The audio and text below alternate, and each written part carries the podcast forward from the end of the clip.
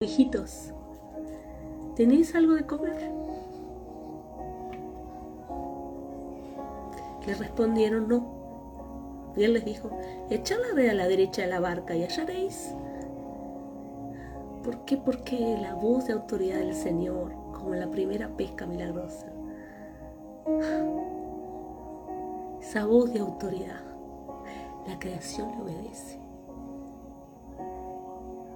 Los únicos obstinados, soberbios, altivos, testarudos, que seguimos queriendo ver para creer somos nosotros. Los difíciles de confiar en el Señor somos nosotros. Entonces la echaron. Recuerden que la primera pesca ellos titubearon.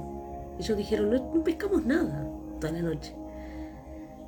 Aquí no tenían ánimo de no de replicar lo que habían escuchado. Ah, llegaron al punto justo que quería el Señor.